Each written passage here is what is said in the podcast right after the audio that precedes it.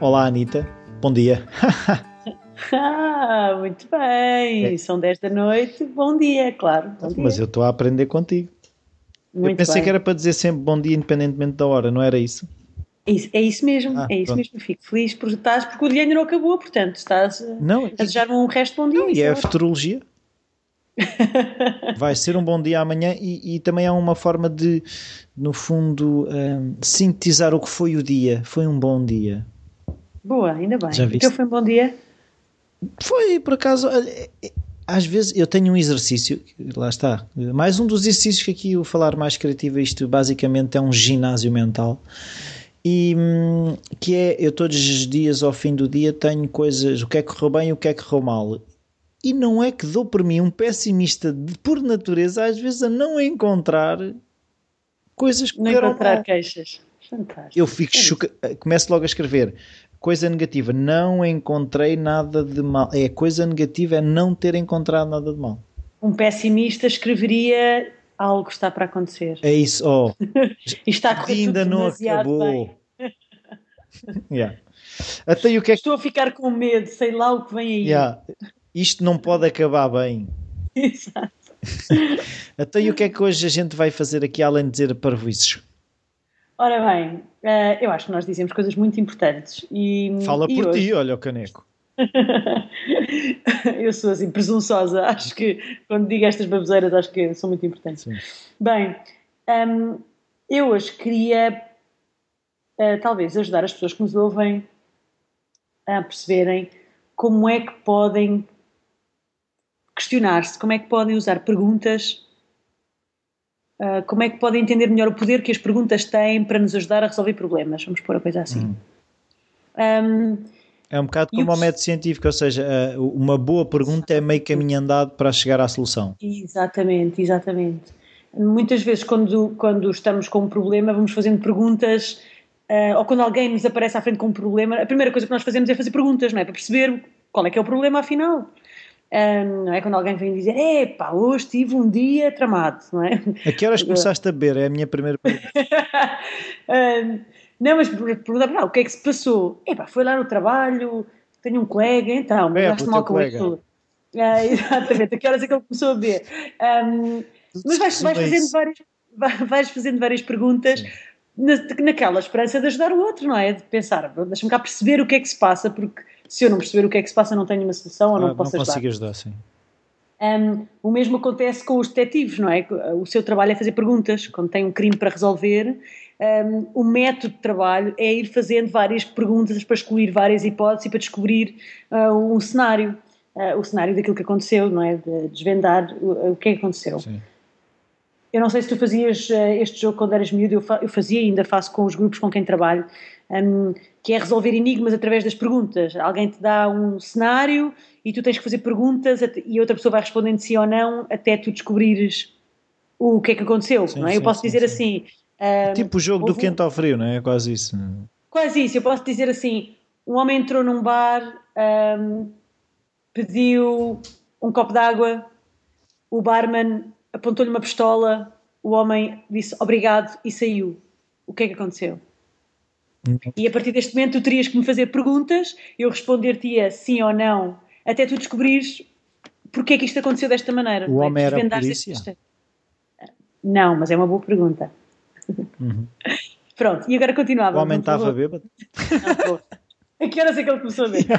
Um, não, não te vou responder, ficas, ficas, ficas com este enigma para pensar. Mas pronto, o que, nós, o que eu quero dizer com isto é que um, fazer perguntas ajuda-nos muito a resolver os problemas e às vezes quando estamos muito envolvidos num problema até perdemos a vontade de fazer perguntas, ficamos só em círculos a girar, com o pensamento a girar, oh meu Deus, isto vai correr mal, isto vai correr mal, este é um problema, como é que eu saio daqui? E às vezes temos dificuldade em diversificar as perguntas que fazemos ao nosso próprio problema. Então o que eu queria propor hoje é quase uma entrevista ao problema. Uhum. Um, uma questão importante sobre este método é que as perguntas devem ser registadas, temos de escrevê-las e as respostas também. Porquê? Porque no nosso cérebro não conseguimos manter, se calhar três ou quatro perguntas conseguiríamos nos lembrar, mas 15 perguntas, 20 perguntas, nós não conseguimos manter uh, durante muito tempo na nossa memória e, portanto, é muito importante termos este trabalho mais sistematizado de uh, escrever, um, irmos respondendo às nossas questões e deixarmos aquilo ali para irmos revisitando. Porque é nessas, nessas visitas constantes, depois de termos explorado o problema desta forma, que a inspiração vem, que os insights surgem. Então é muito importante escrever. Esta lista, particularmente, um, é baseada num método que se chama uh, a Phoenix Checklist, que é um método utilizado pelo CIA. Phoenix, Arizona? Não sei se vem de, um, desse, dessa referência ou se o nome vem de outro lado qualquer. Sei que um, o CIA, ou a CIA, é uma agência, portanto deve ser a CIA, uhum. utiliza esta, esta lista para encorajar uh, os agentes a verem um desafio de vários ângulos e a manterem o tal registro uh, desta forma, desta técnica. Okay? okay? O que eu te queria propor hum. era aplicar esta técnica a um problema que tu tenhas. Um problema que eu tenha. Olha, eh, lembrei-me agora de um que tem, está diretamente relacionado aqui com o podcast, que é, é a não correspondência, se se pode dizer, entre, por exemplo, o número de downloads que eu tenho e o número de pessoas que, que eu sei, ou tenho uma ideia que ouvem o podcast, e as poucas avaliações e críticas que tenho no iTunes, que uh, seria uma coisa que o iTunes uh, dá muito valor às avaliações e às críticas e que faria com que o podcast, por exemplo, estivesse em mais em destaque e aí conseguiria chegar a mais pessoas. Pronto. Muito bem, então o que eu vou fazer é aplicar uma versão resumida da Phoenix Checklist a esse problema. Uh, para quem está a ouvir, se quiserem, podem escrever as perguntas e guardá-las como uma lista para utilizarem quando estiverem perante um problema que querem resolver. E já agora depois uh, podemos pôr isto no post que também ajuda as pessoas. Exatamente, podemos sim senhora.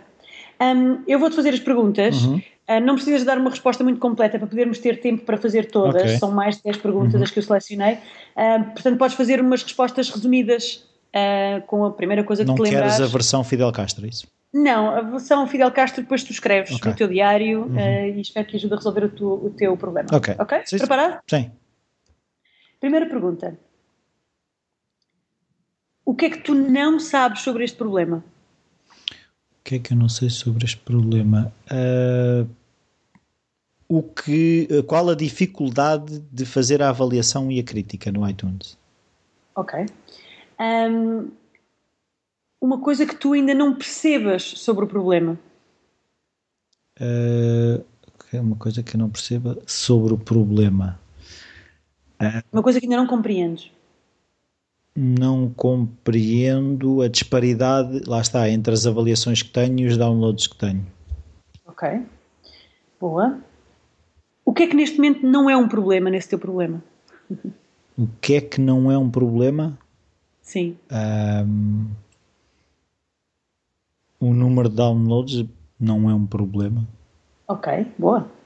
Um, se tu quisesses, conseguirias desenhar um diagrama do problema? Um, uma figura do problema?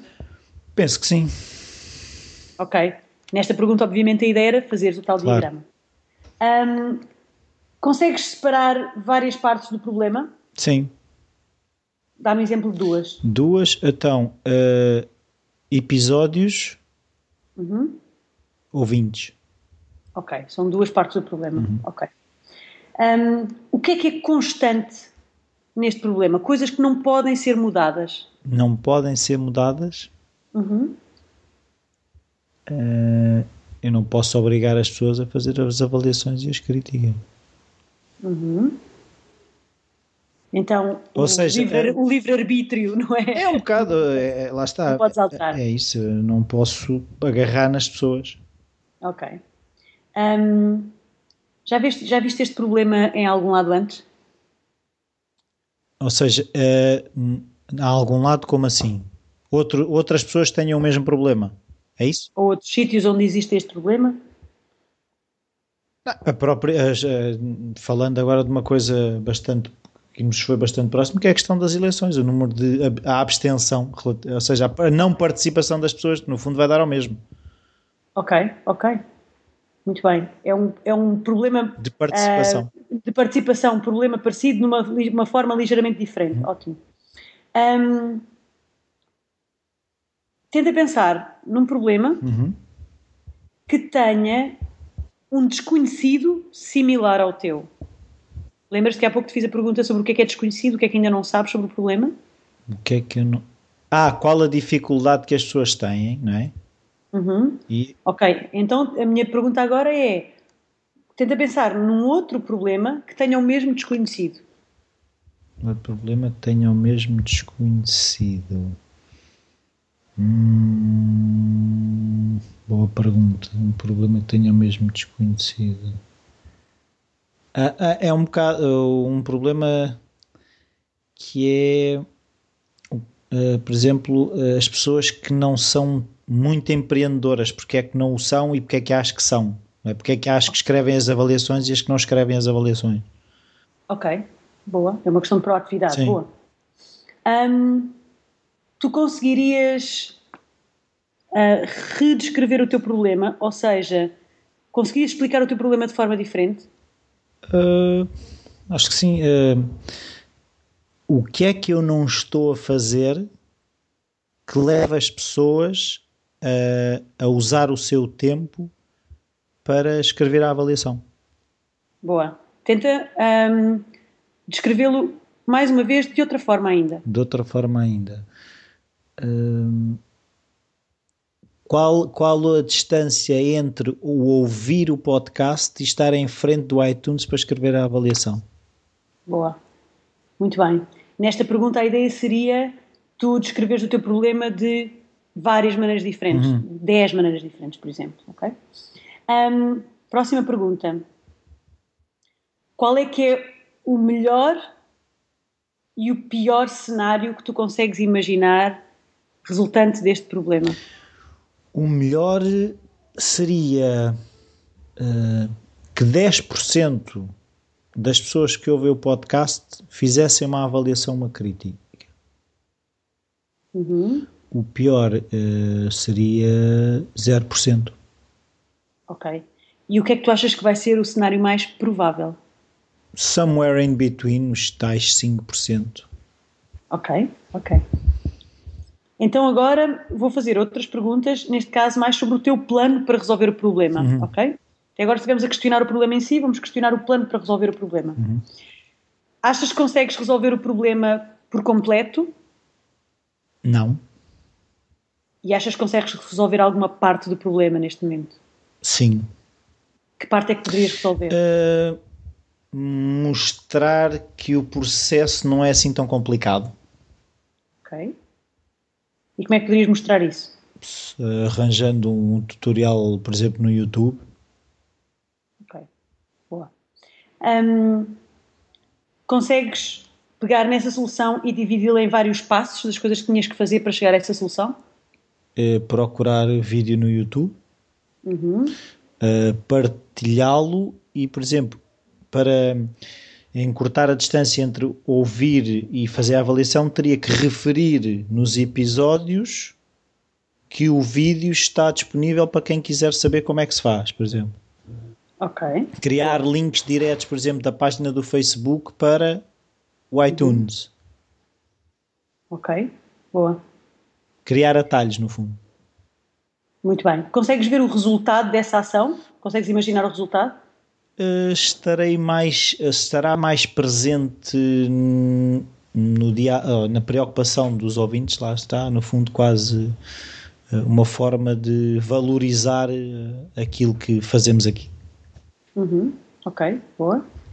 Um, e a última pergunta que eu te vou fazer: se tivesses que pensar numa outra solução, para além desta que já, que já equacionaste, qual seria uma, uma solução que tu encontravas por intuição? Por intuição. Se seguisse a tua intuição, o que é que fazias? Seguisse a minha intuição, o que é que fazia? Uh, dava, sei lá, um incentivo às pessoas. Ok. Que tipo de incentivo, por exemplo? Se tivesse possibilidade, tipo, como, como há um podcast que eu conheço que oferece tipo um kit de coisas.